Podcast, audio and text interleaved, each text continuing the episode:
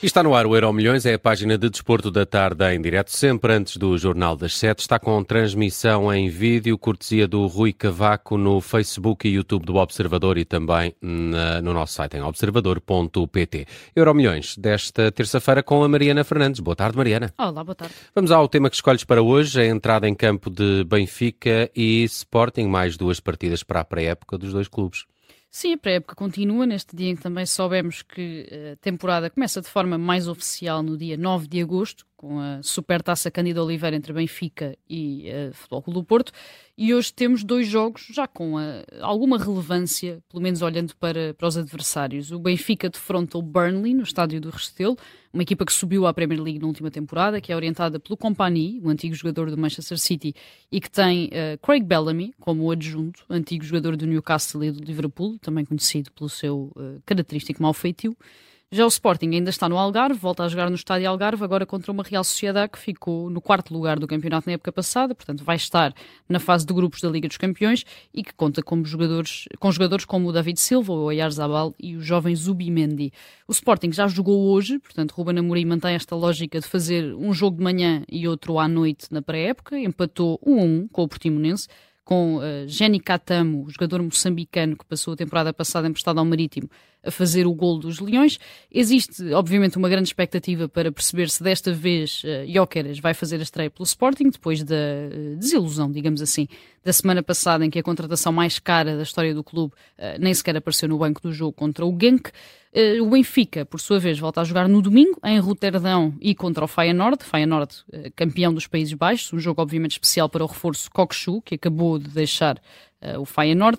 E o Sporting também volta a jogar no domingo, no primeiro jogo da época em Alvalade, no troféu 5 violinos, aliás, contra o Villarreal. São partidas uh, que uh, estávamos a falar aqui em off há pouco com o Bruno Vieira Amaral, que está connosco no Euromilhões, também sobre o jogo do Porto, que é um bocadinho mais cedo, não é? Às, está a começar a, agora às 7 contra o Wolverhampton. Não sei que, que, equipa irá alinhar com mais portugueses. Sei que o Wolverhampton vai alinhar com 4, já está aqui o 11 inicial: José Sá, Nelson Semedo, Mateus Nunes e Pedro Neto. E é, também tem essa curiosidade do reencontro do Futebol Clube do Porto com o antigo treinador uh, o espanhol Julen Lopetegui, que tinha saído ali também com algumas divergências, mas parece que entretanto a coisa já foi resolvida. E também há curiosidade então para ver como é que o Porto se vai comportar. Porto que também, tal como o Benfica, uh, está invicto, e creio que o Sporting uh, nesta, nesta pré-época. Hoje é um, um, desafio também com, com algum grau de dificuldade, a exemplo do que uh, se irá passar nos jogos de Benfica e Sporting. O Burnley, uh, estavas aqui há pouco também a olhar para, para, para, para, o plantel do Burnley, não é? é? eu fiquei surpreendido porque aparece aqui, o, eu não, não tinha dado conta que o Wout Weghorst uh, está no Burnley. Uh, o, o Weghorst pertence aos quadros do Burnley. Esteve Sim, esteve, ao, esteve uh, agora regressou, ah, okay. mas à partida não irá uh, ficar, ou seja, pelo menos as notícias em Inglaterra é que uh, a ideia é não ficar, ele não quer propriamente ficar, o Burnley também não está... Não irá ficar no futebol, que... exatamente, também é um bocadinho isso, mas a ideia é que não, não deverá ser, tanto que ele nem tem número atribuído no, okay. no, plantel, ah. portanto as coisas estão neste ponto, à partida irá, irá sair do Burnley até ao final do mercado de transferência. Vamos então ao futuro, precisamente para falar do Futebol Clube do Porto e de Nico Gonzalez, que parece que já está no nosso país. Sim, já está no Porto, foi até visto no ginásio de um hotel na zona da Foz. O anúncio oficial de que, se, de que será mesmo reforço do Clube do Porto deve estar preso por poucos dias. Chega por empréstimo de um ano, uh, sem opção de compra, muito provavelmente. Isto não é confirmado, mas é a ideia, que, a ideia generalizada que existe. Portanto, deve regressar ao Barcelona no final da temporada. Não é uh, jogador para ficar, mas sim para contribuir, digamos assim, para o reforço do plantel e para a luta pela reconquista do título uh, já nesta temporada. É um médio alto e eu refiro aqui o alto porque ele tem, creio eu, 1,88m, portanto é um médio alto para esta posição de 6, digamos assim. É possante, é muito forte fisicamente, mais inclinado para estas eh, tarefas defensivas, para a recuperação de bola, atua no espaço imediatamente a seguir à linha defensiva, ou seja, estrategicamente pode ser um substituto para uh, Uribe, mas estrategicamente uh, também poderá ter funções um bocadinho mais defensivas, porque a verdade é que Uribe acabava por participar bastante no início uh, do processo da transição ofensiva e Nico Gonzalez não tem tanto dessas características como o Uribe tinha.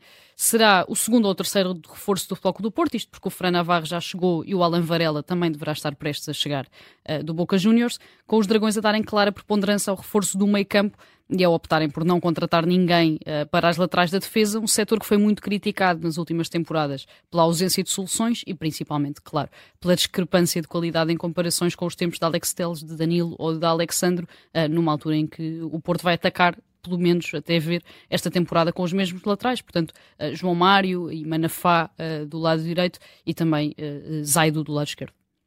Uh, e o Wendell, o Wendell, Wendell, Wendell Borges, uh, mas uh, de facto há essa questão entre os próprios adeptos do Futebol Clube do Porto, estas contratações visam este setor, mas parece-me que, que, os, que os adeptos gostavam de ver também aqui um reforço das laterais. Sim, tem sido um problema mesmo reconhecido pelo, pelos próprios adeptos do Porto. Não há nenhum lateral que tenha caído nas boas graças, apesar de terem alguns momentos uh, positivos ao longo destas, destas temporadas, mas parece que nenhum se afirmou como uma solução uh, definitiva.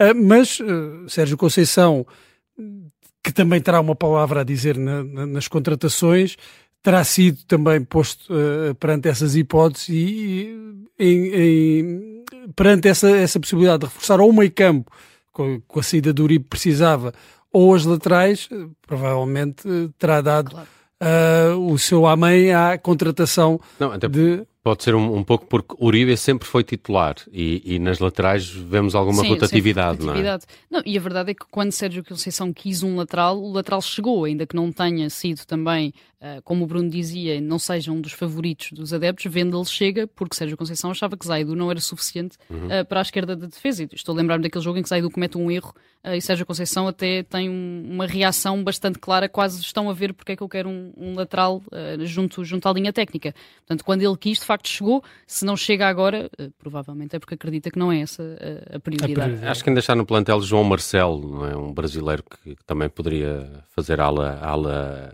direita, mas é, também é mais quase central, mais central do que, do, do, do que defesa direita. A ver, vamos como uh, corre também a inclusão ou não de João Marcelo no plantel para esta temporada. Vamos ao passado. A Mariana Fernandes trouxe hoje os 31 anos dos Jogos Olímpicos de Barcelona, 1992. Exatamente, faz hoje precisamente 31 anos que começaram os Jogos Olímpicos de Barcelona, foi a 25 de julho de 1992 e foram uh, uns Jogos particularmente marcados pelo contexto político e geopolítico dessa altura ou pelas mudanças nesse uh, contexto político e geopolítico. Ora, a África do Sul regressou aos Jogos Olímpicos depois de uma ausência de quase 30 anos devido ao regime de apartheid que, que, estava em vigor no país.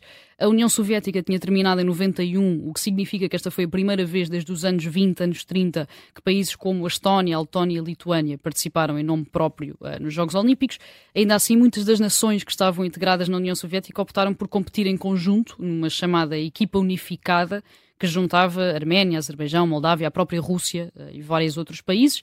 Depois da queda do Muro de Berlim em 89, os Jogos Olímpicos de Barcelona também existiram a primeira vez desde 64, em que a Alemanha via uma comitiva alemã unificada, portanto sem a separação entre as duas Alemanhas, e por fim, também com o fim da antiga Jugoslávia, os Jogos de Barcelona assistiram à estreia de países como a Croácia, a Eslovénia e a Bósnia para a história, e acho que é a grande memória que todos temos dos Jogos 92, fica a Dream Team do basquetebol dos Estados Unidos, com Michael Jordan, Magic Johnson, Larry Bird, que beneficiaram daquele que também foi o primeiro ano em que foi permitida a utilização de jogadores que atuavam uh, na NBA, até aí não era permitido. Os Estados Unidos nesse ano aproveitaram e aproveitaram muito bem. Em termos nacionais, é uma participação olímpica que não tem grande memória, já que Portugal não conseguiu conquistar uh, qualquer medalha. Rosa Mota tinha sido ouro na maratona em 88 e Portugal só voltou a conseguir uh, conquistar medalhas daí a 4 anos, em 96 e em Atlanta, com o ouro de Fernanda Ribeiro nos 10 mil metros e o bronze de Nuno Barreto e Hugo Rocha na vela. Dizias que não deixa grandes recordações, mas Bruno Vieira Amaral ainda tem na cabeça o Barcelona de Freddie Mercury e Montserrat claro. Caballé. Também, é também, que não foi depois cantado uh, na, na, cerimónia de, de, inauguração, nem na, na de encerramento, uh, optaram por outra das canções oficiais, que era o Amigo Se Para Sempre, ah, de José Carreiras e da Sarah Brightman.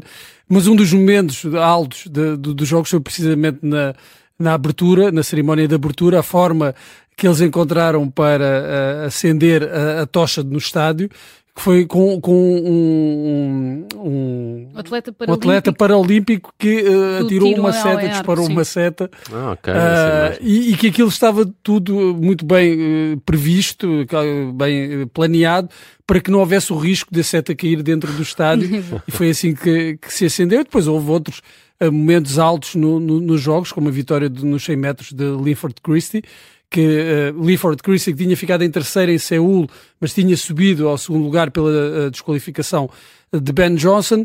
Também aquela vitória dramática nos 100 metros barreiras da, da atleta grega Patolidou, uh, que beneficiou da queda da grande favorita Gail Devers. E para Portugal, claro, no facto de não trazermos nenhuma medalha, nem sequer na modalidade de exibição, que nesse ano foi, foi uma e das modalidades. campeões do mundo?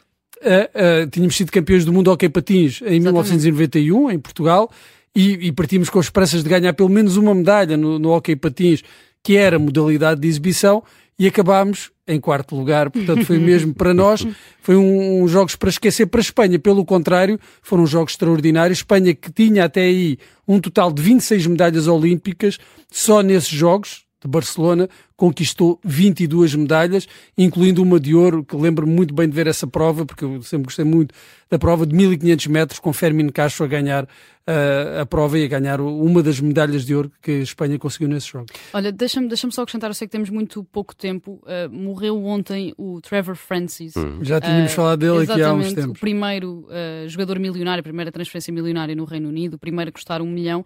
Eu tenho um especial carinho por esta história, por este conto de fadas do Nottingham Forest e deixar a sugestão a um texto ótimo no The Athletic, chama-se Farewell Trevor Francis, sobre o quanto ele significava para o clube e para a, próxima, para a própria cidade de, de Nottingham. Fica essa, essa nota de alguém que era muito novo, 69 anos, e que foi um dos primeiros deste conto de fadas uh, do Nottingham Forest uh, a morrer. Muito bem, está feito o Euro Milhões hoje com a edição da Mariana Fernandes. Obrigado, até amanhã. Até amanhã.